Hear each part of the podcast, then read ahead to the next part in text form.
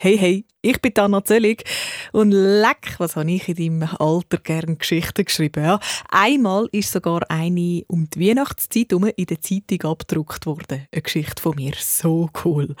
Einmal eine eigene Geschichte schreiben und die dann in der Zeitung oder vielleicht auch im Internet lesen. Schon noch etwas Lässiges, oder? Genau so passiert das beim Schreibwettbewerb Club der jungen Geschichten von der Luzerner Zeitung. Und weißt du was? Geschichten von diesen Buben und Mädchen, die gewonnen haben bei diesem Wettbewerb, haben wir sogar für dich aufgenommen. Los selber, wie cool die Worte sind. Club der jungen Geschichten!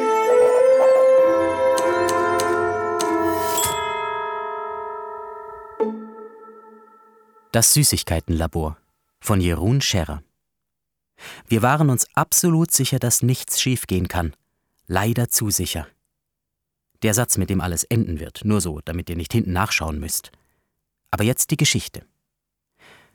Mr. James, das Gummibärchen, saß auf einem Sessel aus feinster Schokolade, als gerade die Tür aufsprang. Ein anderes Gummibärchen meldete sich als Oberster Spion, rote Truppe. Ah, ich hab dich erwartet. Hast du die Gummischlangen ausgelauscht? fragte Mr. James. Ja, und ich habe schlechte Neuigkeiten erfahren. Sie haben vor, morgen anzugreifen, antwortete der Spion. Oh nein, klagte Mr. James. Aber das war zu erwarten. Die schleichen ja schon lange um Zuckerhausen herum. Wir müssen zu ihnen, um zu verhandeln, und das bevor sie angreifen. Am nächsten Tag marschierten Mr. James und die gesamte Gummibärchenarmee los. Es dauerte eine Weile, doch dann sahen sie die Stadt Schlangenhausen. Die Gummischlangen wollten gerade losmarschieren, um die Gummibärchen anzugreifen. Mr. James wollte gerade verhandeln, doch die Gummischlangen ließen nicht mit sich reden. Sie griffen zu ihren Schwertern und kamen mit wildem Geschrei auf die Gummibärchen zu.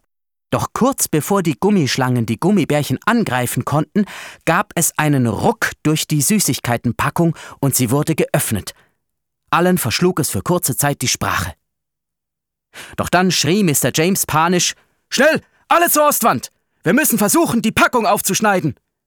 Die Gummibärchen gehorchten sofort und rannten zur Ostwand, und weil auch die Schlangen nichts Besseres wussten, folgten auch sie. Doch jetzt kam eine Hand zum Vorschein. Alle schrien und machten sich daran, die Wand mit ihren Schwertern aufzuschneiden. Die Hand kam immer näher, doch dann hatten sie es geschafft, und sie landeten im Paradies, wo es genug Platz für alle hatte, im Süßigkeitenlabor. Ein paar Stunden später, wieder bei den Menschen, kam ein Professor ins Labor, um nach seinen zum Leben erweckten Gummibärchen zu sehen. Er lief auf die beiden Angestellten zu, denen er die Verantwortung gegeben hatte, und fragte sie Wo sind die lebenden Süßigkeiten? Kurzes Schweigen. Doch dann sagte der eine Sie sind ausgebüxt. Dabei waren wir uns absolut sicher, dass nichts passieren kann. ähm, leider zu sicher.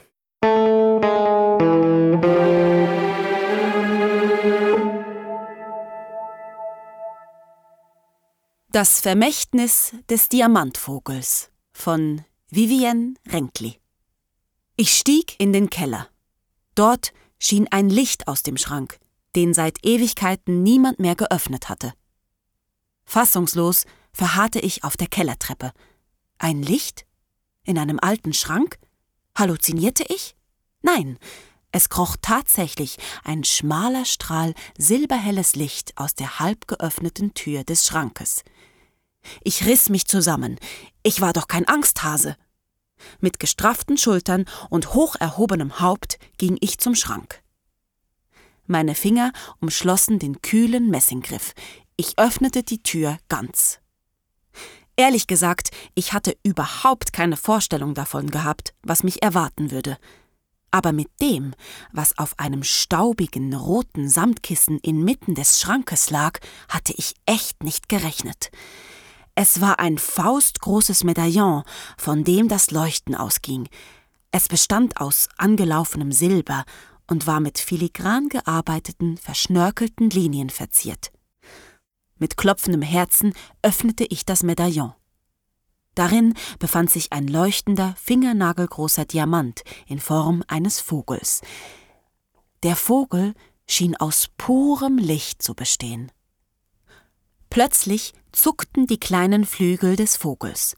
Reflexartig zog ich die Hand zurück. Doch anstatt klirrend auf dem Boden zu landen, begann der Vogel zu flattern. Zuerst schwankte er unsicher durch die Luft, dann flog er flink in Richtung Tür. Ohne zu zögern rannte ich ihm hinterher, durchs Haus, hinaus auf die Straße zu einem schmalen Feldweg, der von Wiesen gesäumt war. Ich wusste nicht, wohin der Pfad führte, doch ich wollte den Vogel nicht einfach wegfliegen lassen. Nach zehn Minuten schien der Vogel langsam erschöpft zu sein. Er flog unsicherer. Instinktiv streckte ich die Hand aus, und der Vogel landete kraftlos auf meiner Handfläche. Die Mittagssonne brannte inzwischen heiß vom Himmel. Erst jetzt konnte ich den Vogel genauer betrachten. Die Sonnenstrahlen brachen sich in seinem schimmernden Vogelkörper. Vorsichtig strich ich mit dem Zeigefinger über das schimmernde Federkleid des Diamantvogels, das sich zu meiner Überraschung sehr echt anfühlte. Der kleine Vogel zwitscherte vergnügt. Du bist ja süß, hauchte ich.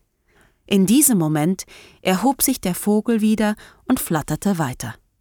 Ich betrat ein kleines Wäldchen.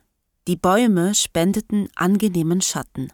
Plötzlich lichteten sie sich und gaben den Blick auf ein großes Schloss frei, das auf einem grasbewachsenen Hügel thronte. Ein Schloss? Hier? Davon wusste ich nichts. Der Vogel zwitscherte aufgeregt und flog los. Ich hatte Mühe, bei dem Tempo, das der Vogel jetzt eingeschlagen hatte, Schritt zu halten. Ich erklomm den Hügel. Der Vogel klopfte mit dem Schnabel gegen die Flügeltür, die daraufhin aufschwang. In der Tür stand ein älterer Mann.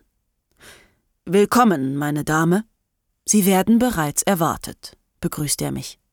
Er deutete mir einzutreten. Ich hatte nicht wirklich Zeit, mich im Schlosshof umzusehen, denn der alte Mann ging schnurstracks auf eine unscheinbare Holztür zu. Er führte mich durch lange Gänge, die mit roten Teppichen ausgelegt waren. Dann betraten wir einen großen Saal, in dem eine gebrechliche alte Dame auf einem goldenen Thron saß. Da bist du ja, rief die Frau erfreut. Der Vogel flog auf die ausgestreckte Hand der Frau zu. Was ist hier eigentlich los? fragte ich. Lass es mich dir erklären. Ich warte schon seit hundert Jahren auf diesen Tag, an dem mein Diamantvogel erwacht.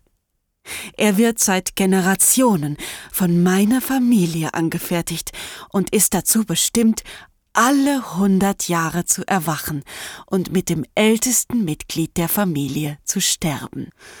Aber dann sterben Sie, und ich gehöre zu Ihrer Familie? unterbrach ich ihre Erzählung. Ja, ja, du bist meine Urenkelin. Und deine Familie ist schon dabei, deinen Diamantvogel herzustellen. Fassungslos beobachtete ich, wie der Diamantvogel zu leuchten begann. Meine Urgroßmutter schloss ihre Augen, und mit einem seligen Lächeln auf den Lippen fiel sie in den ewigen Schlaf.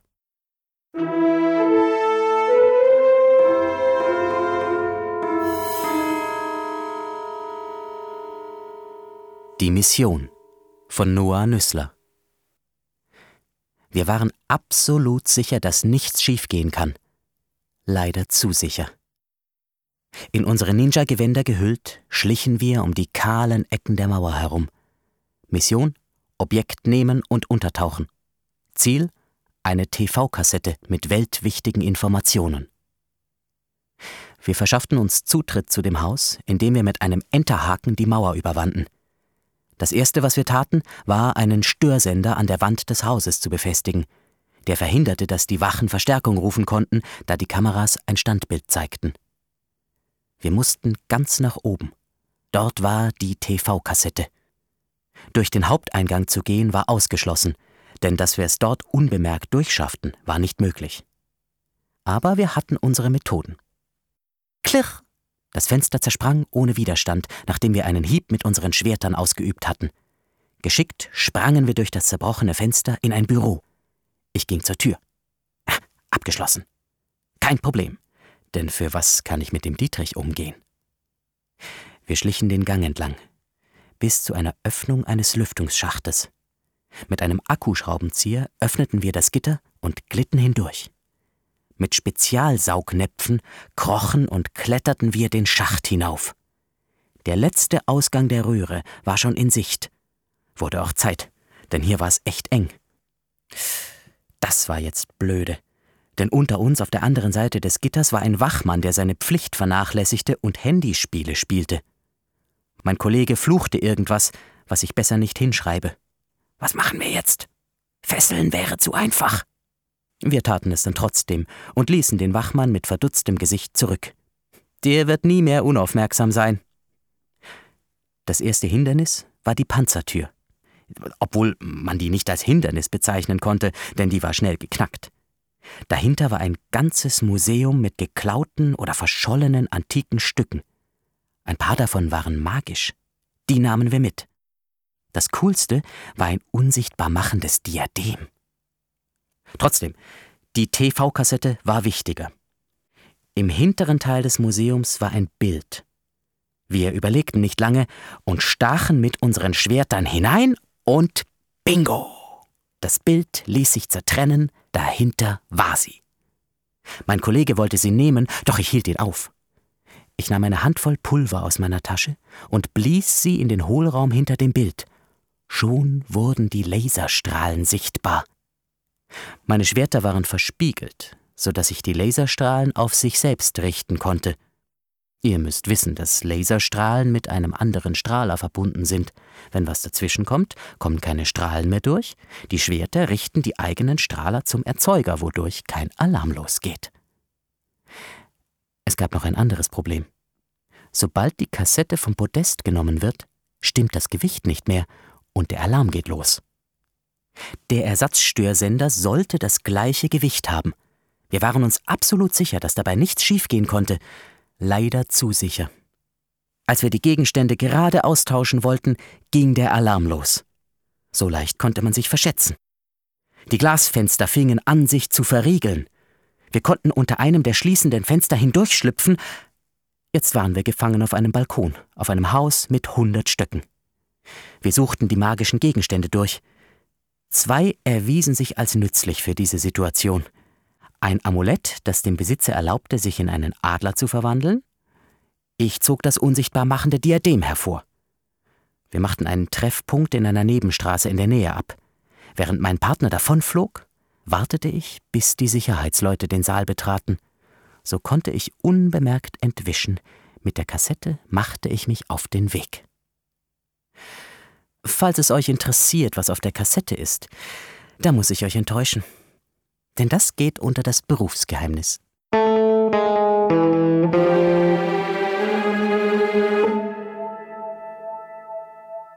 Das Vertrauensbekenntnis von Johanna Wolf Wir waren uns absolut sicher, dass nichts schiefgehen kann. Leider zu sicher. Ich saß auf diesem unbequemen Sessel, den ich vor ungefähr drei Tagen bestiegen hatte, als die neue Königin von Ashali. Ich war gerade inmitten einer Besprechung mit dem Rat, da stürmten die Wachen mit ihren unverkennbaren goldenen und blauen Rüstungen rein.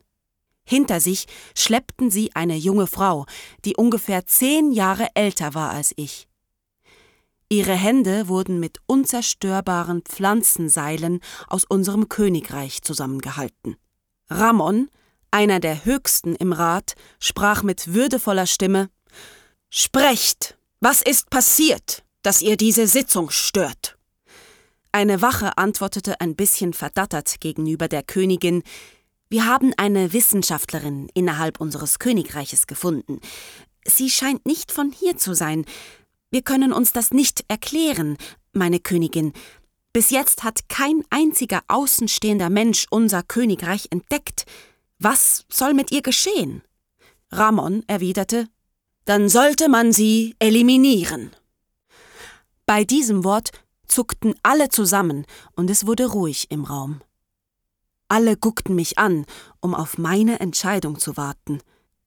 Ich überlegte lange, um die richtige Wahl zu treffen.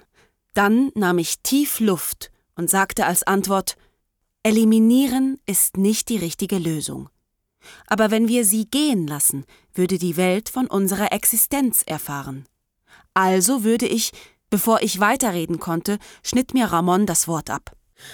Ausgezeichnete Idee. Wir sperren sie ein. Zustimmendes Gemurmel ertönte im Saal. Ein anderes Ratsmitglied sagte, es ist beschlossen. Die Götter seien mit euch. Alle verließen den Saal. Diese Entscheidung fand ich nicht richtig. Aber obwohl ich die Königin war, war ich immer noch ein Kind. Meine Meinung war nicht so wichtig. Also beschloss ich, es selbst in die Hand zu nehmen. Ich marschierte zum Kerker und sagte den Wachen, dass ich allein mit ihr sprechen wolle. Sie sahen mich ein bisschen komisch an, aber gingen weg. Jetzt war ich allein mit ihr. Ich flüsterte der inzwischen nicht mehr gefesselten Gefangenen zu Los, wir befreien dich. Ich nahm meinen Finger und hielt ihn an die Tür. Sie schwang auf. Die Frau antwortete begeistert Wie hast du das gemacht? Ist das Fingerprint? Los, komm jetzt. Wir haben nicht viel Zeit. Folge mir. Ohne weitere Fragen zu stellen, folgte sie mir. Ich gab ihr einen Mantel, mit dem man sie nicht erkannte, und wir schlichen raus. Wir waren mitten in der Stadt von Aschali auf dem Marktplatz. Auf den Seiten waren bunte Häuser aus Blättern, Lehm und Stein. Wir liefen durch die Stände, sahen Marktleute, die herumschrien und mit den Besuchern handelten. Überall liefen Hühner und Hunde herum. Während dem Laufen fragte mich die Frau, wie heißt du? Und wo bin ich? Wieso warst du mit diesen Leuten in diesem Saal? Bist du eine Königin? Ich antwortete, mein Name ist Amali. Dieser Name bedeutet Hoffnung. Und mehr musst du nicht wissen. Du weißt schon zu viel.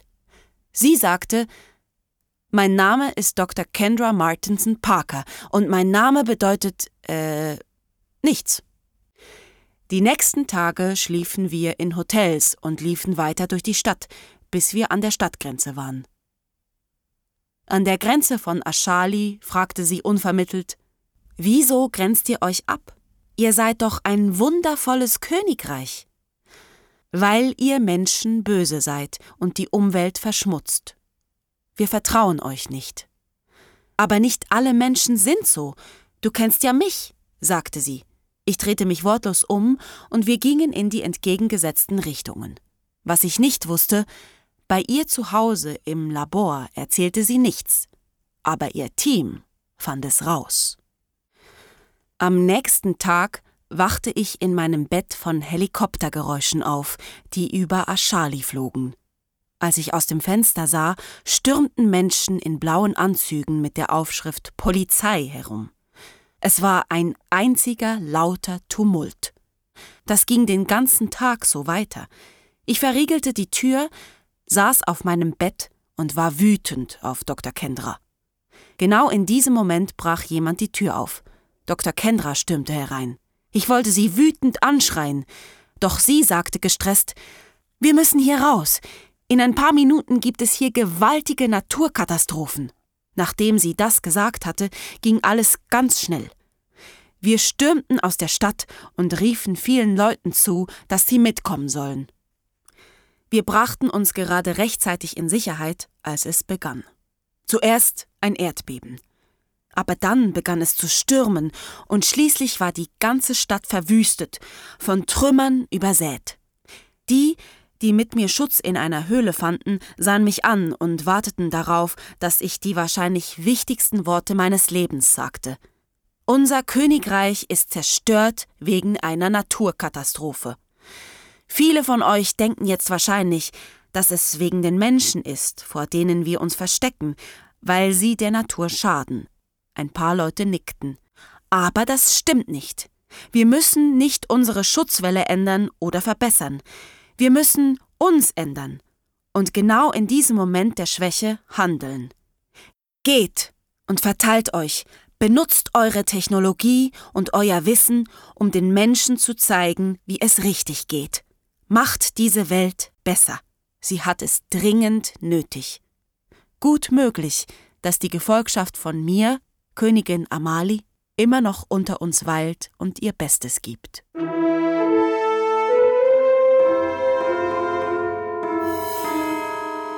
Die Zauberei von Valentin Nierle. Ich warf der Obdachlosen zwei Franken in den Hut, der vor ihr lag. Was dann geschah, gab mir auf ganz besondere Weise viel mehr zurück. Auf einmal konnte ich Mathematik. Ich weiß nicht wie, aber jetzt plötzlich konnte ich ganz einfach ausrechnen, wie viel Geld in ihrem Hut lag. Das war für mich komisch, denn ich hatte eigentlich immer eine Mathematikschwäche. Die Frau lächelte mich an stand auf und sagte mit einer ächzenden Stimme Folge mir. Ich folgte ihr, doch ich vertraute ihr nicht ganz. Ich warte schon seit sehr langer Zeit auf dich, sagte die Frau. Sie ging an eine Stelle, wo niemand sie sehen konnte. Sie zeigte mir ein Zeichen. Das Zeichen sah so aus, es war eine Linie über einen Ring gezogen. Ich fragte, was ist das? Sie antwortete, ich bin eine Hexe. Ich bekam es mit der Angst zu tun. Ich bin nicht eine böse Hexe. Die Leute denken immer Hexe gleich böse. Doch es gibt keine bösen Hexen. Wir Hexen und Zauberer erkennen immer, welche Leute Hexen und Zauberer werden können. Die Hexe zog ihren Zauberstab hervor. Sie machte einen Kreis und plötzlich sah man in dem Kreis ein Video, in dem Zauberer wild umherliefen. Geh hinein! Ich war neugierig und deshalb ging ich rein. Die Hexe folgte mir. Als wir drinnen waren, führte sie mich in einen Raum. In dem Raum war ein weißer Tisch. Der Raum hatte außerdem grüne Wände. Sie fragte mich, welche Farbe ist deine Lieblingsfarbe? Darauf sagte ich, blau. Die Hexe zeigte mit ihrem Zauberstab auf jede der vier Wände, und alle Wände wurden auf einmal blau. Ich sagte völlig verwirrt, wie haben Sie das gemacht? Sie sagte plötzlich mit normaler Stimme Zauberei. Möchtest du das auch lernen? Und ich nickte strahlend. Kennst du eigentlich Alfred Ziton? fragte sie. Ich sagte Ja? Woher kennen Sie meinen Mathelehrer? Er ist Präsident der GHUZ. GH was? GHUZ. Geheime Hexen und Zauberer. Du hast wahrscheinlich gemerkt, dass du plötzlich keine Mathematikschwäche mehr hast, oder? Ja, das habe ich. Herr Ziton hat mir von deiner Mathematikschwäche erzählt, und da habe ich sie verschwinden lassen. Komm mal mit, sagte sie. Wir gehen jetzt zum Prüfungsort. Wir haben nicht mehr viel Zeit. Die Prüfung fängt gleich an. Wir gingen wieder zurück durch das Portal. Wir müssen zum Eingang vom Einkaufszentrum. Komm, wir haben nur noch eine Minute. Ich sah eine alte Frau mit ihrem Rollator, doch plötzlich stürzte sie. Die Hexe sagte, dafür haben wir jetzt keine Zeit. Komm, doch ich antwortete, nein, wir müssen ihr helfen. Die alte Frau stand auf. Ich war verwirrt. Sie kam auf uns zu, lief an uns vorbei, und ich fragte sie, alles okay? Aber sie antwortete nicht. Ich folgte ihr, und plötzlich blieb sie stehen. Niemand konnte sie sehen, und auf einmal wurde aus der alten Frau Herr Ziton. Also diese Zauberei ist schon sehr eigenartig, sagte ich. Herr Ziton lachte. Dann fiel mir die Prüfung ein und ich wollte losrennen, aber es ging nicht. Du musst nicht mehr zur Prüfung, meinte er. Also habe ich es nicht geschafft? Doch, sagte Herr Ziton, und gleichzeitig überreichte er mir einen Zauberstab. Herzlichen Glückwunsch. Du hast bestanden. Du hilfst lieber Menschen, und das haben wir geprüft. Herr Ziton machte wieder einen Kreis mit seinem Zauberstab, und diesmal kamen wir in einen Raum mit einem Durchgang. Lauf hindurch, sagte die Hexe. Ich lief hindurch und plötzlich konnte ich zaubern. Die Wände konnte ich blau machen. Ich bin übrigens Adelina, sagte die Hexe. Jetzt hilfst du uns bei der Bekämpfung der Bösen.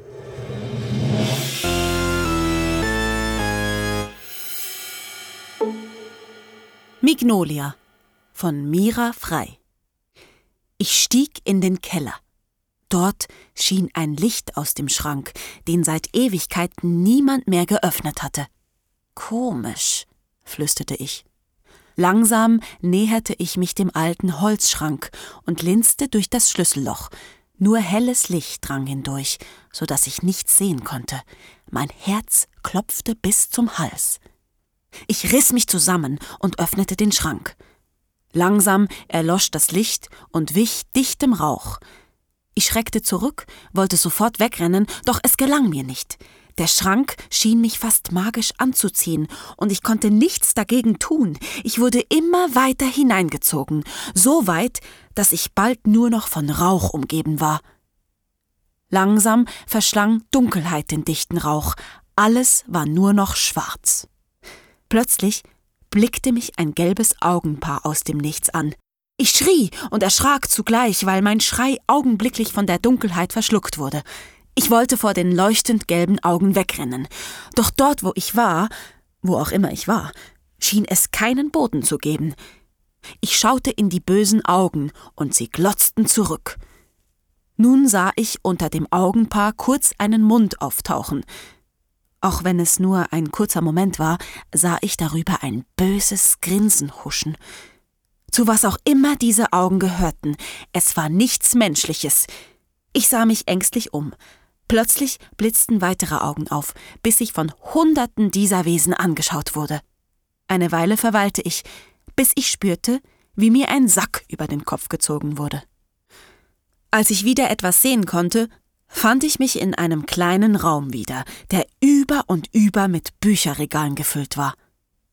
Ich saß an einem Tisch auf einem Stuhl. Mir gegenüber saß ein blasser Junge, der ungefähr in meinem Alter war. Seine ausdruckslose Miene verwandelte sich in Besorgnis. Du hast echt Glück gehabt. Eine Sekunde später und die hätten dich verspeist, meinte er. Wer? gab ich zurück. Der Junge atmete einmal tief durch und sagte dann Nun, das weiß niemand so genau. Aber wie heißt du eigentlich? Camilla. Du? Luca. Aber warum bist du hier? Ich habe dich noch nie gesehen und diese Welt ist nicht besonders groß, lachte er. Ich fand das nicht lustig, weil ich mir gerade eingestehen musste, dass ich wahrscheinlich in einer anderen Welt gelandet sein musste. Deshalb fragte ich, wo sind wir eigentlich? Luca schmunzelte. Dann sagte er In Mignolia natürlich. Du musst dir den Kopf gestoßen haben. Ich muss zurück, flüsterte ich immer wieder vor mich hin, fasste jedoch den Entschluss, dass ich ihm vertrauen kann, und erzählte ihm alles. Das ist ein guter Scherz, lachte Luca. Warte, das ist kein Scherz, oder? Ich schüttelte den Kopf. Ich möchte einfach nur zurück. Luca tigerte im Raum umher. Wir müssen dich zurückbringen, und ich weiß auch wie. Luca lächelte. Ich durchschaute ihn jedoch sofort. Du willst an diesen scheußlichen Ort zurück, oder? Er nickte zufrieden und sagte Am besten wir brechen sofort auf, es ist nicht weit von hier. Er schnappte sich zwei Fackeln, reichte mir eine davon und stürmte los. Ich rannte ihm hinterher. Schon bald kamen wir an der Höhle vorbei. Feuer ist das Einzige, was diese Monster abschreckt, verriet er mir und entzündete unsere Fackeln. In der Höhle war es stockdunkel, nur die Fackeln spendeten etwas Licht. Eine Weile verweilten wir hier, ohne dass sich ein Monster blicken ließ. Dann sahen wir, wie etwas in der Dunkelheit aufblitzte. Das ist kein Monster, das ist ein Portal, rief Luca glücklich, und schon zog mich das Portal an. Danke für alles, flüsterte ich in Lukas Richtung und rief Auf nach Hause.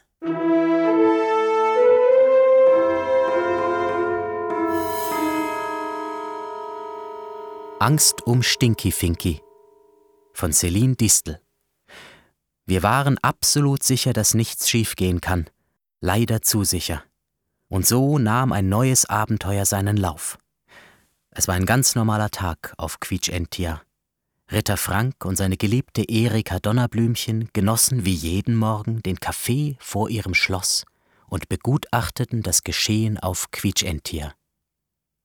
Doch plötzlich kam ein aufgeregter Diener zu ihnen und berichtete, dass es ihrem Haustier, dem Drachen Stinky Finky, sehr schlecht gehe.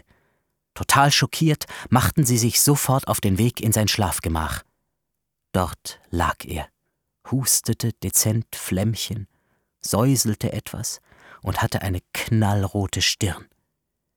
Erika ging fassungslos und schluchzend zu ihm und sagte Oh nein, mein großer Liebling, wie kommst du nur wieder zu Kräften? Erika machte sich wirklich sehr große Sorgen um Stinky Finky. Da hatte Ritter Frank eine Idee, und so ging er in die Schlossbibliothek und suchte nach Büchern von Heiltinkturen, bis er etwas sehr, sehr Mysteriöses fand. Er öffnete ein altes, zusammengefaltetes Blatt Papier. Zum Vorschein kam eine alte Landkarte vom ganzen Kontinent Quietschentia mit dem Titel Geheimes Rezept für alle Krankheiten dieser Welt. Einfach fabelhaft. Frank las sofort nach, was man für diese Tinktur brauchte. Erstens aus dem Kontinent Frühling eine Sonnenblume. Zweitens aus dem Kontinent Sommer einen Schmetterling. Drittens aus dem Kontinent Herbst einen Regentropfen. Viertens aus dem Kontinent Winter einen Eiszapfen. Das waren viele Zutaten und eine Herausforderung. Aber er wollte nicht aufgeben, und er wollte, dass Stinky Finky wieder gesund wird.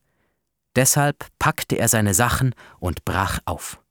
Er ritt auf seinem Pferd in den Kontinent Frühling, im Gepäck seine Werkzeuge. Endlich hatte er sein erstes Ziel erreicht. Nun hielt er Ausschau nach der gesuchten Blume. Doch jedes Mal, wenn er eine Sonnenblume entdeckte und sie pflücken wollte, waren Bienen darauf, die ihn stachen. Doch aufgeben war für ihn keine Option. Plötzlich sah er am Rande der Wiese die perfekte Blume. Er schnitt sie ab und setzte seine Reise fort. Weiter ging es in den Kontinent Sommer. Im Tal der Schmetterlinge war es einfach, einen solchen einzufangen, da der ganze Himmel voll von Tausenden von Schmetterlingen in allen Farben war. Mit sehr vielen Bienenstichen, sehr viel Mut, einer Sonnenblume und einem Schmetterling ging es weiter in den Kontinent Herbst. Ob er auch da alles finden würde, war die große Frage. Im Kontinent Herbst regnete es oft, deshalb sollte diese Aufgabe leicht zu bewältigen sein, doch es kam anders als gedacht. Als Frank ankam, regnete es tatsächlich, doch nur für ein paar Sekunden. Kaum hatte er den Deckel des Glases offen, fiel kein Tropfen mehr vom Himmel. Er wartete und wartete, und nach zwei Stunden begann es endlich wieder zu regnen. Endlich war auch diese Zutat eingefangen. Jetzt kam die letzte und auch die schwierigste Aufgabe im Kontinent Winter. Das Reiten auf dem Eis war sehr schwierig. Deshalb beschloss Ritter Frank zu laufen. Er suchte sehr lange nach einem Eiszapfen. Nach einer Weile entdeckte er tatsächlich einen, doch dieser hing sehr weit oben. Aber Frank ließ sich nicht einschüchtern und kletterte auf einen großen Baum, damit er den Eiszapfen greifen konnte. Er steckte ihn ein und lief zu seinem Pferd zurück. Nun ging die Reise wieder zurück nach Hause. Zu Hause angekommen, jubelten und applaudierten alle. Sofort ging er in das Schlafgemach von Stinky Finky. Dort sah er, dass es ihm noch schlechter ging als zuvor. Er war blass und schlaff. Sofort mixte der Ritter alle Zutaten zusammen. Stinky Finky trank die Flüssigkeit, doch es passierte nichts. Viele Tage vergingen ohne Veränderung. Nachdem alle die Hoffnung fast aufgegeben hatten, ging es dem Drachen plötzlich wieder besser. Die Heiltinktur hatte tatsächlich gewirkt und Stinky Finky wurde wieder gesund. So konnten Frank und Erika ihren Kaffee und Stinky Finky sein Futter am Morgen endlich wieder entspannt und glücklich zusammen vor ihrem Schloss genießen.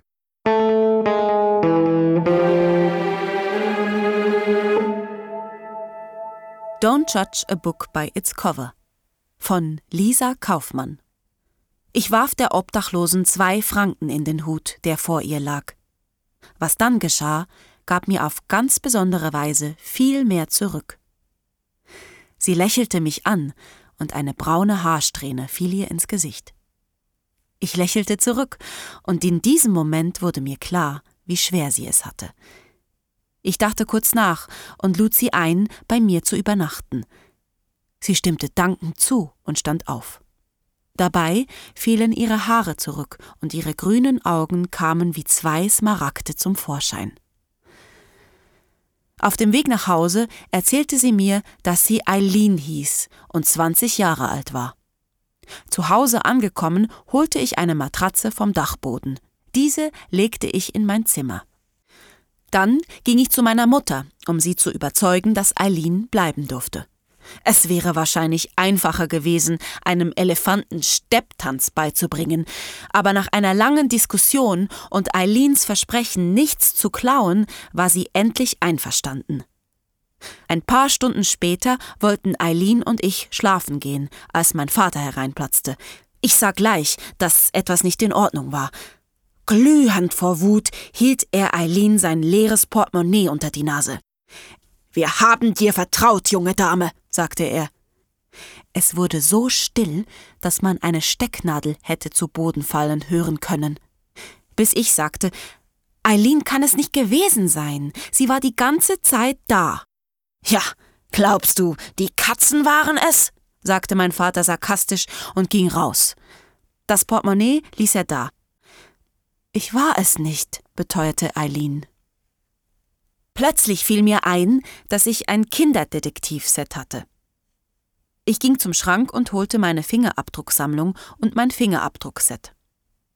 Ich nahm die Abdrücke vom Portemonnaie. Da waren einmal Papas, meine und Fremde.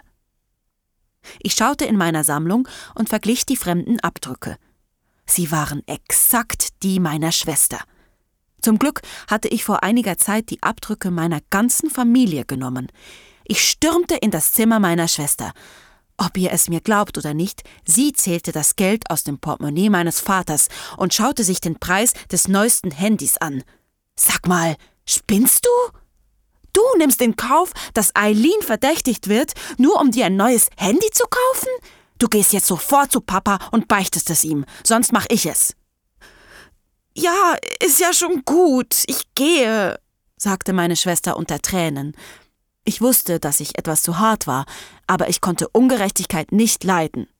Nachdem meine Schwester es Papa gebeichtet hatte, ging mein Vater sofort zu Eileen und bot ihr an, hier zu wohnen und wenn sie wollte, mich und meine Schwester zu babysitten. Eileen stimmte zu, unter der Bedingung, dass er Leute nicht mehr sofort nach ihrer Herkunft beurteilen würde.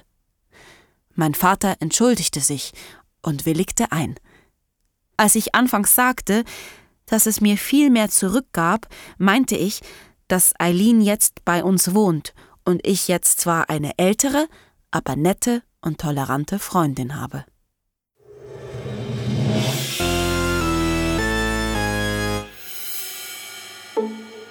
Der geheimnisvolle Schrank von Lenny Lou Martin Ich stieg in den Keller. Dort schien ein Licht aus dem Schrank, den seit Ewigkeiten niemand mehr geöffnet hatte. Mein Herz pochte mir bis zum Hals und meine Hände zitterten vor Aufregung. Meine Eltern hatten mir strengstens verboten, diesen Schrank zu öffnen. Ich stand heimlich schon oft vor diesem geheimnisvollen Schrank, aber heute bemerkte ich zum ersten Mal das Licht, welches herausschien. Das gelbe Licht zog mich magisch an. Doch irgendetwas hielt mich zurück, die Türen einfach aufzureißen. Wie erstarrt blieb ich vor dem Schrank stehen. Ben! rief meine Mutter aus der Küche, und nach dem dritten Rufen konnte ich mich endlich von diesem Schrank abwenden und rannte die Treppe hinauf. Könntest du mir helfen, die Milchflaschen ins Auto zu bringen? Ich gehe nachher los zum Einkaufen, und auf dem Rückweg entsorge ich die Milchflaschen. Vermutlich bin ich so gegen 15 Uhr retour. Okay, murmelte ich und erledigte diese Arbeit möglichst schnell, um anschließend wieder in den Keller zu huschen. Meine Gedanken drehten sich nur noch um das Licht und diesen geheimnisvollen Schrank. Meine Mutter unterbrach meine Gedanken, indem sie mich noch bat, keinen Unsinn während ihrer Abwesenheit anzurichten. Kaum hörte ich die Haustür ins Schloss fallen, suchte ich hektisch möglichst viele Kleidungsstücke zusammen, die mich vor der möglichen Gefahr im Schrank schützen könnten.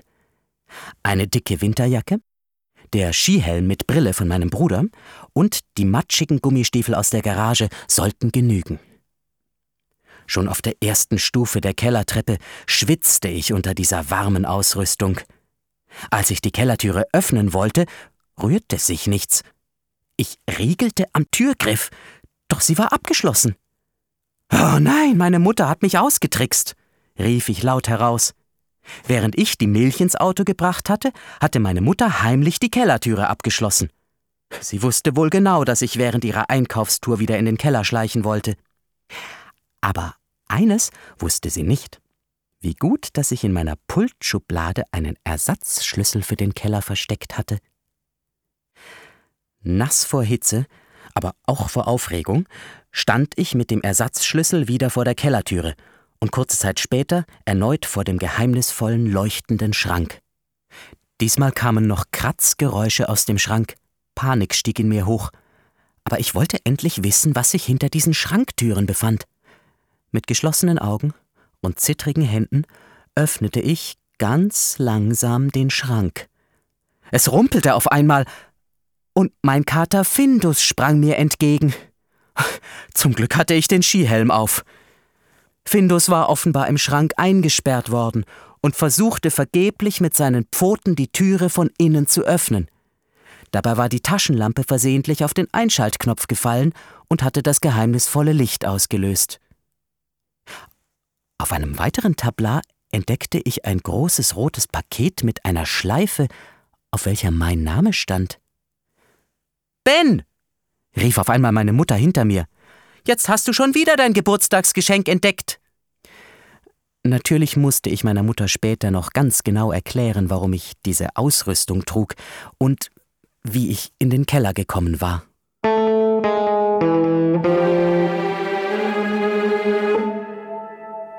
Die fast perfekte Ferienreise von Lena Stieger. Wir waren absolut sicher, dass nichts schiefgehen kann. Leider zu sicher. Aber nochmals von vorn.